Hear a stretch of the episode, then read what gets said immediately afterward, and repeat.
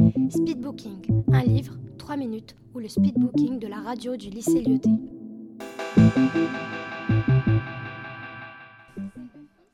Bonjour et bienvenue dans l'émission Un livre 3 minutes. Avez-vous déjà entendu parler de Petit Pays? C'est possible que votre réponse soit oui, parce que c'est un livre qui a reçu le prix Goncourt des lycéens. Ce n'est pas rien. L'auteur Gaël Faye a vécu au Burundi pendant son enfance et a dû fuir le pays à 11 ans pour s'installer en France. Il a pu donc s'inspirer de faits réels pour alimenter ses écrits. Il est né en 1982 et n'est pas qu'écrivain, il a également une passion pour la musique. Petit Pays est un roman écrit par Gaël Faye que je trouve formidable relatant la vie d'un jeune enfant ayant vécu au Burundi lors de la guerre en 1992, tout comme l'auteur.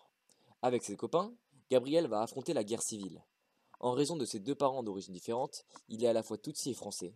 Il est donc concerné par le massacre lancé par les Hutus. De quelle manière Gabriel va-t-il faire face à cette guerre qui a changé sa vie du jour au lendemain? Je ne vous en dis pas plus, découvrez-le par vous-même.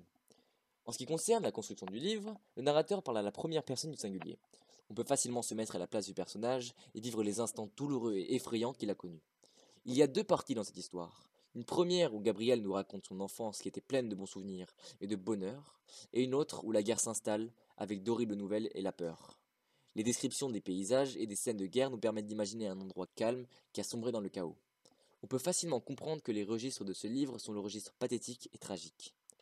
Afin de vous donner une petite idée, je vais vous lire un extrait.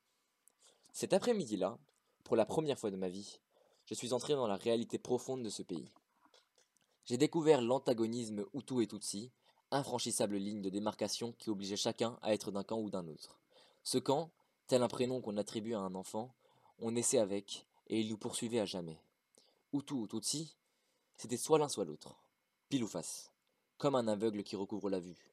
J'ai alors commencé à comprendre les gestes et les regards, les non-dits et les manières qui m'échappaient depuis toujours. La guerre, sans qu'on lui demande, se charge toujours de vous trouver un ennemi. Moi qui souhaitais rester neutre, je n'ai pas pu. J'étais né avec cette histoire. Elle coulait en moi. Je lui appartenais. Voilà. Je vous conseille vivement de lire ce livre parce que ça peut vous permettre de mieux vous contextualiser la guerre des Hutus et des Tutsis.